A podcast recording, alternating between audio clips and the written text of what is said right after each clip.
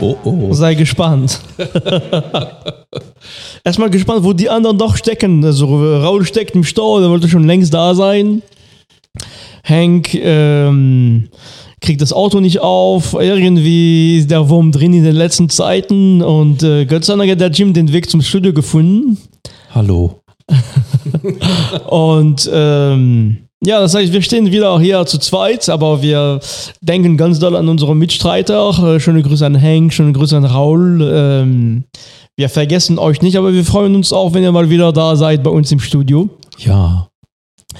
Und na gut, das heißt, ich musste jetzt wieder einspringen anstelle von, äh, von Raul und ähm, dann habe ich direkt mein Lieblingsthema auf den Tisch gebracht. Oder erstmal auch nicht gebracht, aber erstmal überlegt. Die heutige Sendung heißt New York, New York, That's Noise Rock. Das reimt sogar. So. Und zwar, ähm, also ich bin der absolute Noise Rock Fan. Also ich äh, mag Noise Rock auch äh, ein Musikgenre, was nicht so einfach ist zu, definiert, äh, zu definieren. Ähm, das möchte ich ein bisschen heute anstelle wirklich zu überlegen, was genau Noise Rock ist.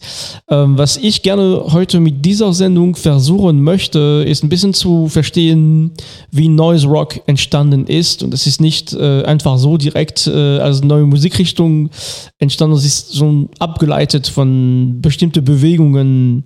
Ähm, die aus der Stadt New York kommen. Äh, New York haben wir schon äh, besonders angesprochen in, der, in deiner Sendung, Jim, über Alan Vega und, und äh, Suicides. Äh, das war ja, mh, wenn ich mich richtig erinnere, New York aus äh, Ende der 70er Jahren. Äh, ne? Also, also eigentlich seit den frühen 70ern waren sie dran und das erste Album, wann war es? 77, meine ich. Ja, genau. Ne? Das heißt, ein besondere, also damals ein ähm, war New York, als du da schon erwähnt hast, überhaupt nicht, also na, nicht, also war schon schon eine große Stadt, aber hatte nicht unbedingt den Charakter, was wir heute mit New York assoziieren. Ziemlich versifft, äh, auch nicht unkriminell und wohntechnisch bezahlbar. Ja, genau. Und, und, äh, Also unter miesen Bedingungen natürlich. Und, und sehr, ne, Drogen hat da, Heroin äh, hat da eine sehr große Rolle gespielt, auch in diese Künstlerszene. Ähm, genau, da ist letztendlich sind die auch die, die Anfänge vom Noise Rock tatsächlich, wenn man ein bisschen recherchiert und versucht mal in der Geschichte zu finden, äh, wo die ersten Artefakten zustande gekommen sind, was irgendwie der Beginn von Noise Rock sein könnte, ähm, geht man zurück in New York äh, Ende der 60er Jahren oder Mitte, Ende der 60er Jahren mit äh, The Velvet Underground, schon wieder. Ähm, und tatsächlich die Platte The Velvet Underground äh, Nico ist die, also nicht von mir, ne? das habe ich äh, in meine, durch meine Recherchen gefunden, tatsächlich identifiziert worden als äh, das Album, wo man sagen kann, okay, da sind ganz klare äh, Elemente, die, die man als neues Rock identifizieren kann. Und ja, damit wir uns ein bisschen vorstellen können, äh, was da war, und das ist wirklich, äh, wirklich mal, diese Platte ist sowieso für die Zeit, die war auch seine Zeit voraus sowieso. Aber ähm, wir gehen Ende der 60er Jahre und wir hören ein Stück, das ist nicht mal ein Stück, was auf dieser Platte ist, das ist ein, auf einem Sampler von The Velvet Underground zwischen 65 und 67.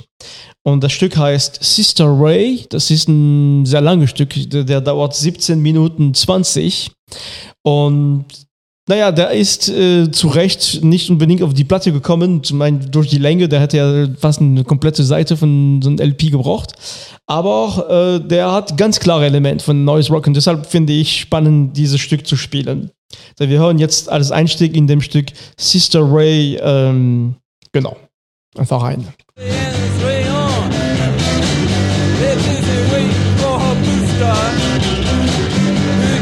back didn't like the weather. They're busy waiting for her sailor. Who's big and just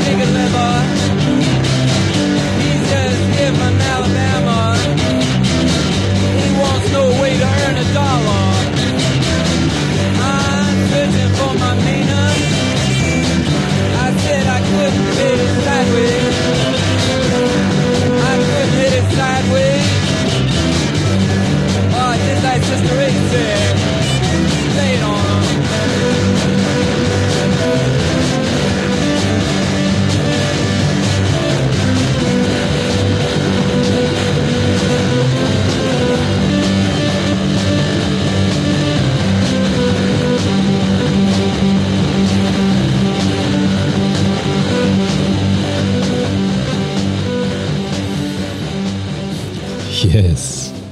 Du das früher zu der Zeit auf einem Stadtfest, also wenn ich jetzt überlege, sagen wir mal, es ist 65 aufgenommen, meinetwegen auch 66 im Stadtfest äh, in Oerkenschwick oder auch in irgendeinem amerikanischen Städtchen gespielt hättest, wäre die Polizei gekommen. Ja.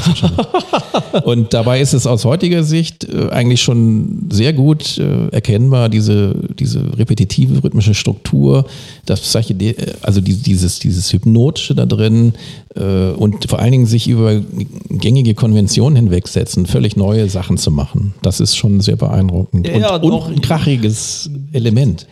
Genau, ne, das heißt, äh, ich hatte, das, wie gesagt, du weißt ja, 60er ist nicht so ganz mein Register. Ähm, und als ich das gelesen habe, dann habe ich gedacht, okay, na gut, schon eine sehr spezielle Platte, ist ganz klar. Aber dann habe ich tatsächlich ein bisschen recherchiert. In, äh, es gibt jetzt diese, diese Sampler mit, ähm, mit sehr viel anderen Stück von, von The Velvet Underground und aus der Zeit. Und tatsächlich super spannende äh, Stücke, die, die weniger bekannt sind und die wirklich, äh, wirklich sehr experimentell sind und wo man, naja, wo man denken kann, okay, wenn man dann später schaut in die, in die Geschichte, was für Musik entstanden ist, diese, diese Platte definitiv einmal durch den Sound, auch durch, durch, durch die Stücke, die wirklich qualitativ extrem hochwertig sind, aber auch äh, sehr viele Ideen für For- für eine Fortführung letztendlich von, von Musik und Neuentwicklung in der Musik. Und wenn man später direkt schaut, dieses neues Rock ist nicht direkt nach äh, Velvet Underground entstanden, sondern es kam erst auch typisch von New York, charakteristisch von New York, die No-Wave-Bewegung, äh, wie könnte man das nennen, sondern, ja, ja, Äh, Also ehe du jetzt zu No Wave direkt wechselst, noch, noch zwei Bemerkungen zu ähm, Velvet Underground. Wenn man jetzt überlegt, also erstens ist das Lied in diversen Versionen aufgenommen worden, aber 17 Minuten ist so in der Regel, also es ist immer lang gewesen. Und dass man das Ding wirklich knochentrocken auf die Distanz durchballert, finde ich schon herausragend. Dann auch die Instrumentierung bei denen, auch sehr, sehr ungewöhnlich. Und wie gesagt, sie haben auch Lärm nicht gescheut, aber eingebettet in eine klare äh, Soundstruktur. Nur ab und an sind sie abgebrochen. Das wird demnächst bei mir zu hören sein, wenn ich ein Beispiel bringe, wo aus einem völlig relativ atonalen Lied von Velvet Underground ein richtiger Song wird. Aber das an anderer Stelle. Aber sorry, ich wollte dich nicht Nein, unterbrechen. nein, das war eine sehr gute Ergänzung, danke. Genau, und dann die, die, historisch gesehen ähm, kam die No-Wave-Bewegung, äh, ne, überwiegend ähm, bekannt durch Lydia Lunch äh, und vor allem die, ihre Band damals Jesus and the Jerks. Ähm, ja, No Wave ist, ist auch nicht so einfach zu definieren. Ist eine klare parodistische Entgegnung auf die damals in den 70er entstehende ähm, New Wave Bewegung, die dann kam. Äh, die Idee war, könnte man das vielleicht zusammenfassen, die Idee ist natürlich sehr experimentelle Musik, die man nirgendwo einordnen kann letztendlich, ne? kein Raster. Und ähm, also wie gesagt, die, die Lydia Lunch war eine sehr prominente Figur in der Zeit. Keine von diesen Künstlern hat wirklich was in den Charts äh, durch, durchgeschafft, aber äh, das war eine extrem wichtige Vorbereitung für, für Noise Rock. Äh, und es gibt, wir werden über die große Noise Rock Band sprechen, äh, Sonic Youth, die dann doch äh, sehr eng äh, zwischendurch mit, mit Lydia Lunch ge gearbeitet hat. Wer sich für New, äh, für New Wave, Gott, für No Wave interessiert, ähm, es gibt ein, sehr gutes Sampler, was diese Zeit sehr gut dokumentiert. Der ist, das ist ein, ein Album, äh, sind Sampler, was der, der wurde von Brian Eno produziert, äh, Ende der 70er Jahren, und der heißt No New York äh, mit, mit eigentlich die großen vier Bands aus der New Wave Bewegung, also wie gesagt, Jesus and the Jerks von Lydia Lunch, Mars, Contortions und wie heißt die vierte? Ich habe vergessen. Ähm, äh, Mars, Mars Contortion Hast du schon gesagt. und, äh, und dann die andere war DNA. DNA. Äh, Die ja auch einen guten Hang in Richtung Punk hat. ja, genau.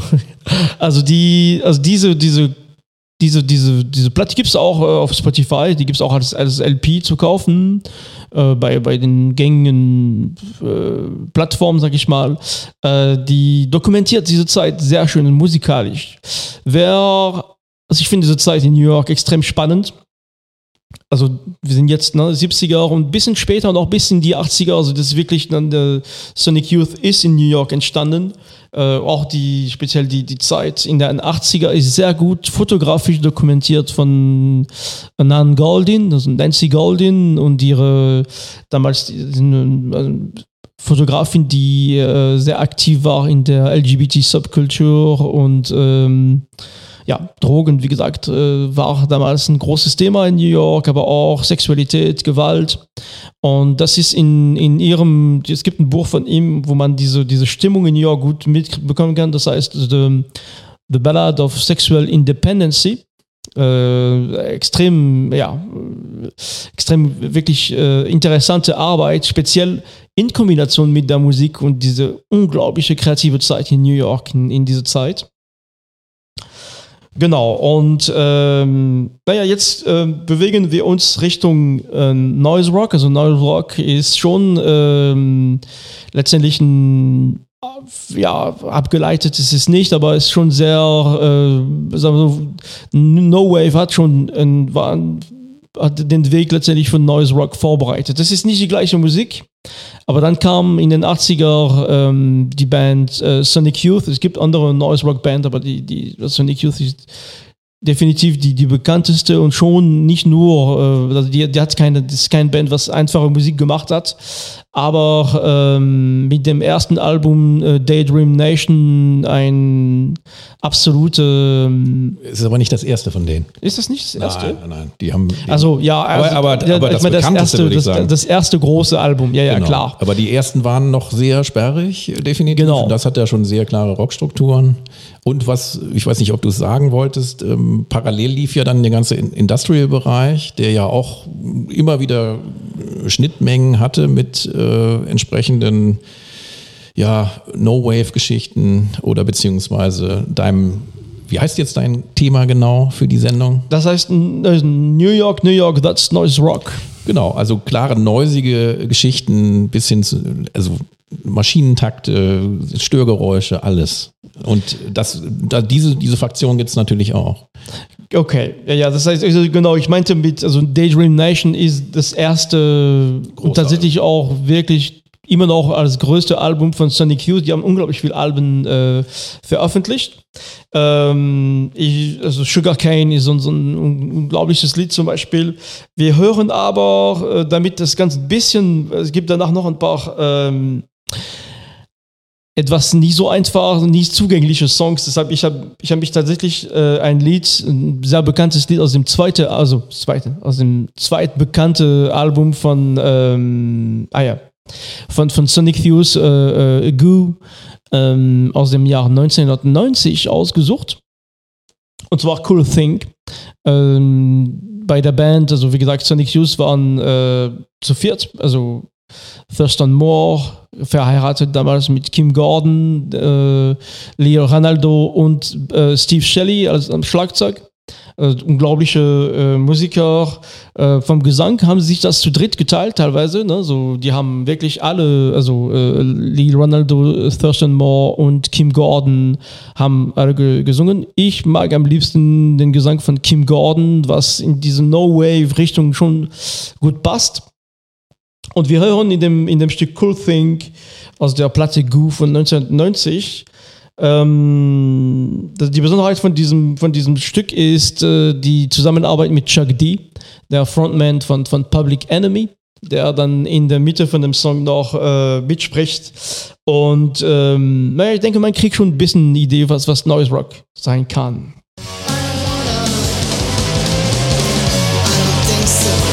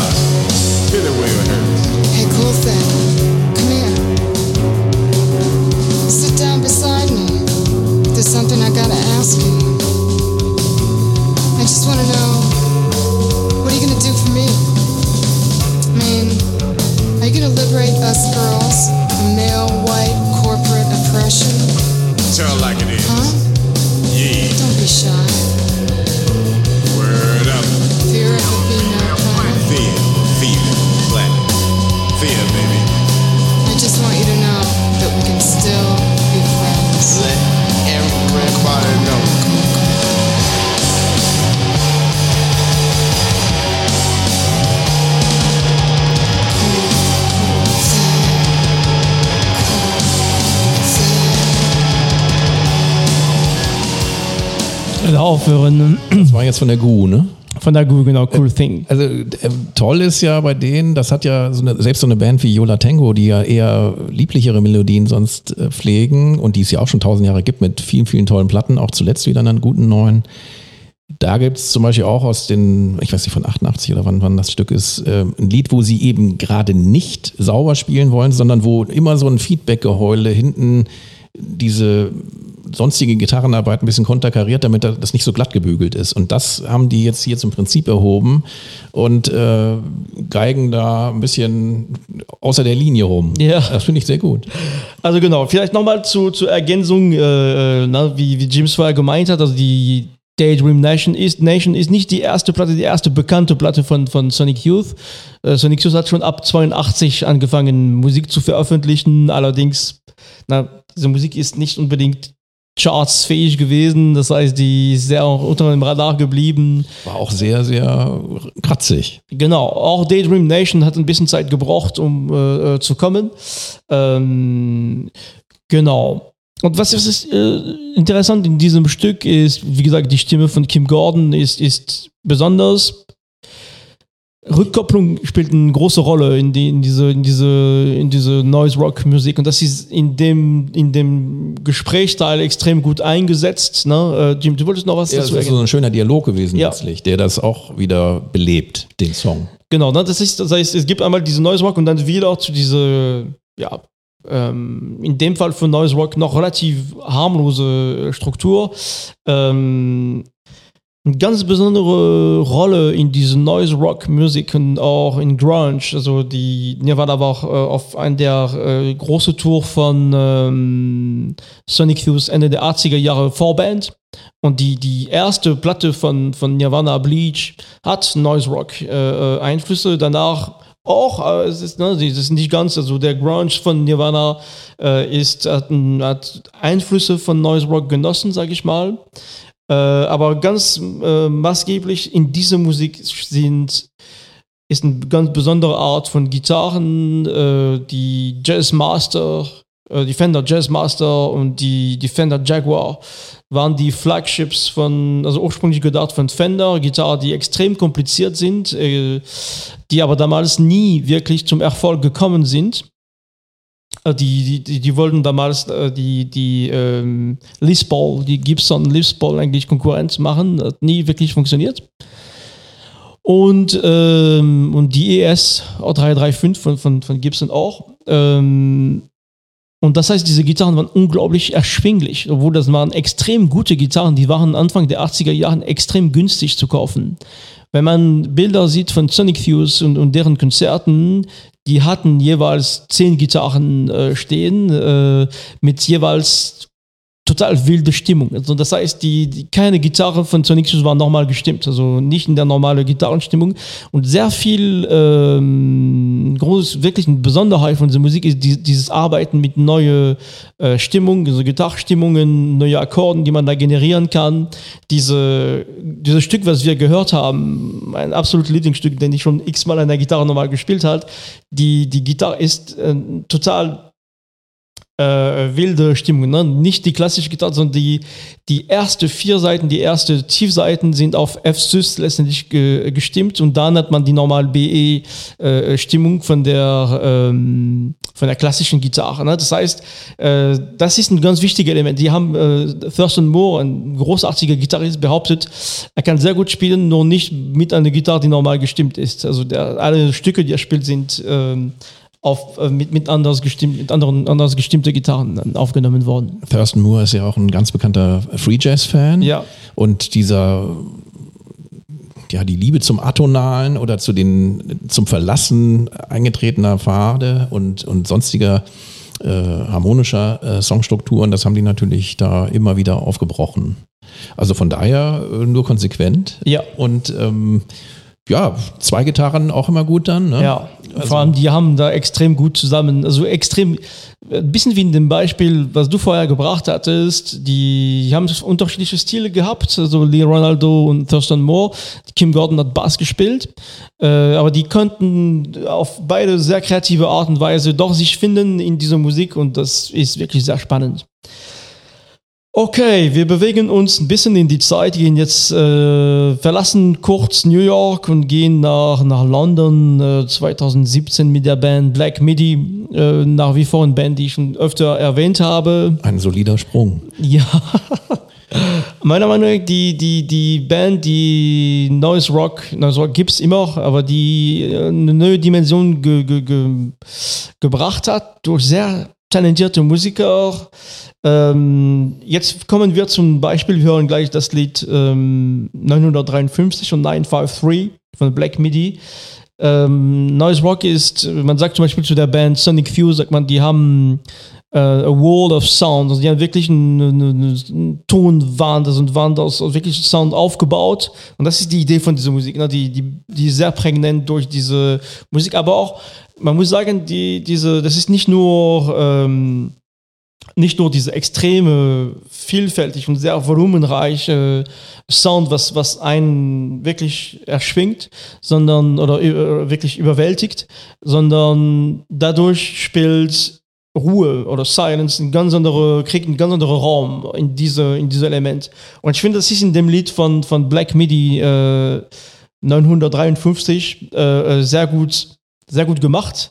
Äh, ich habe mich auch entschieden, dieses Stück deutlich länger zu spielen als äh, die anderen, die wir bis jetzt gehört haben, weil nur so kriegt man ein bisschen ähm, Verständnis für, nur so kann man eigentlich verstehen, wie diese Musik entsteht und wie die gedacht ist letztendlich. Und wie, vor allen Dingen, wie sie das aufbauen dann. Ja, genau.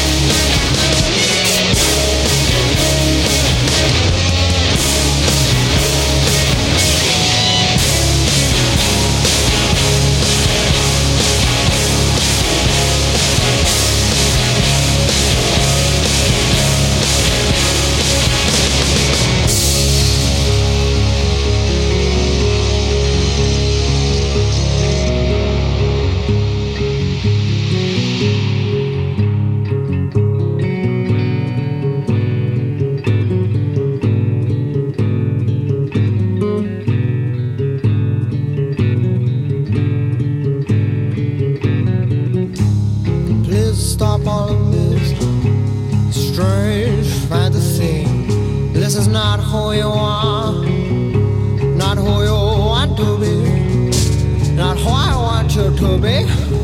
You are once so kind. Please remove these thoughts, remove them from your mind,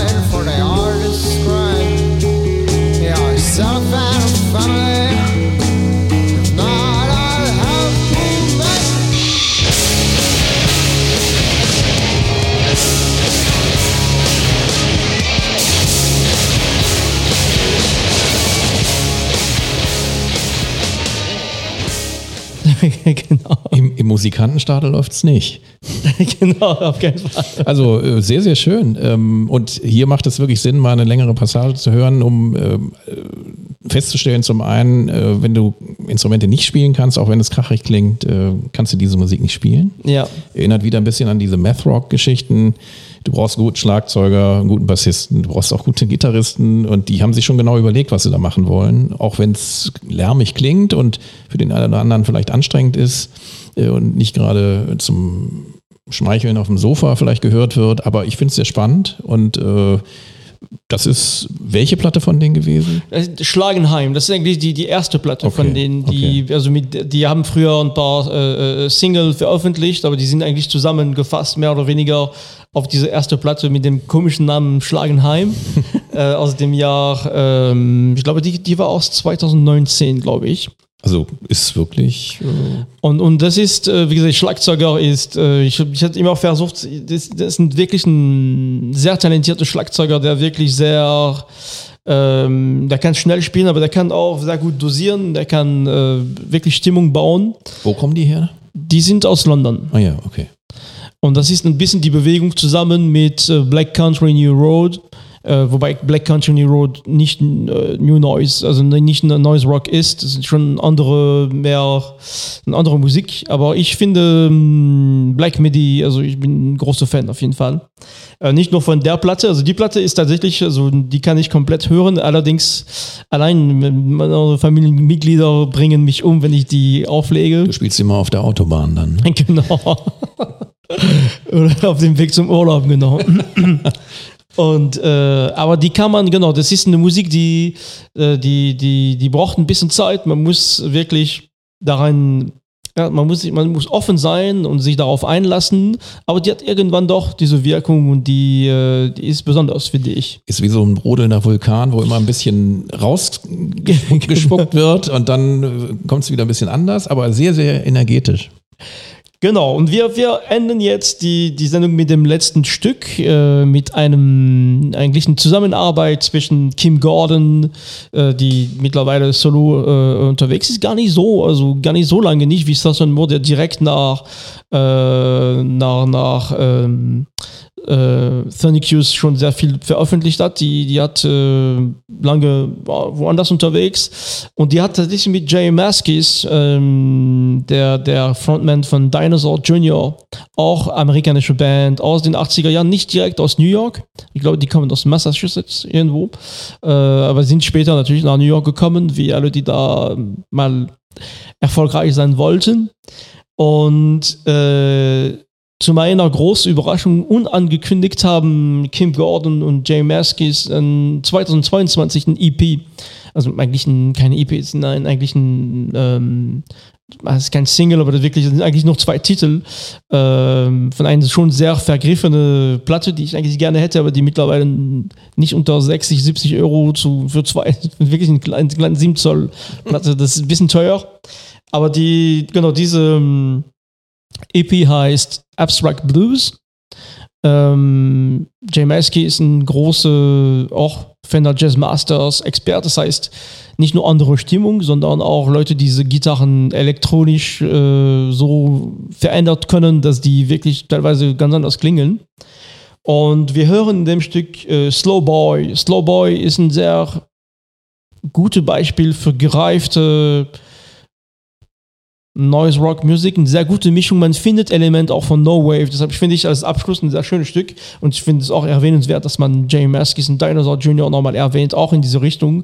Ähm, genau, ich würde sagen, das Album ist nicht von 2022, sondern von 2021. Das ist auch kein Album, sondern so ein EP, sozusagen, mit eigentlich noch zwei Titeln. Ein lilane Cover. Ähm, genau, das ist auf jeden Fall, ähm, denke ich, eine schöne Zusammenfassung von dieser Sendung eigentlich.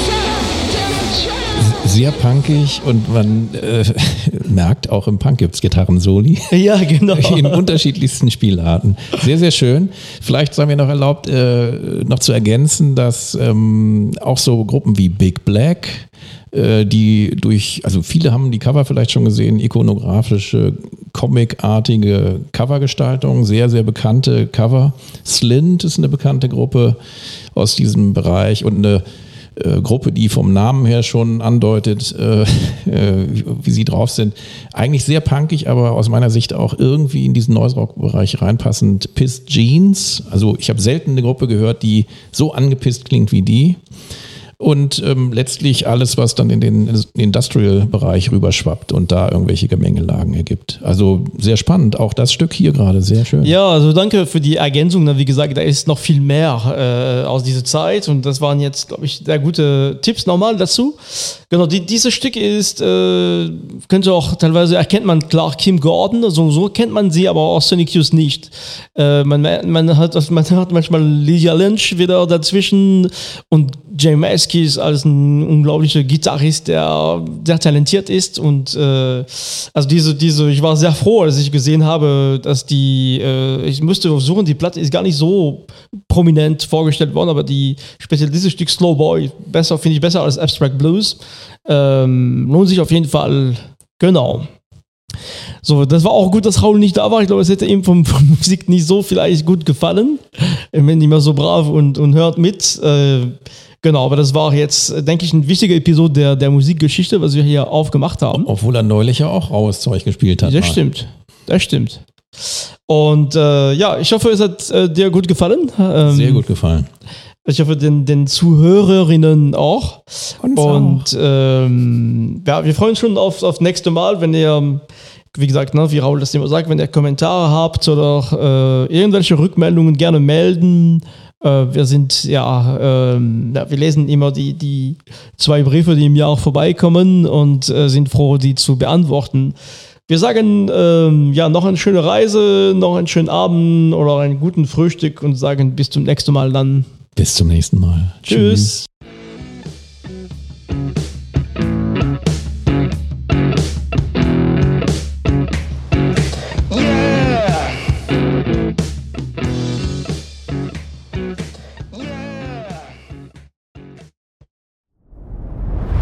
Dir hat dieser Podcast gefallen? Dann klicke jetzt auf Abonnieren und empfehle ihn weiter. Bleib immer auf dem Laufenden und folge uns bei Twitter, Instagram und Facebook. Mehr Podcasts aus der weiten Welt der Musik findest du auf meinmusikpodcast.de.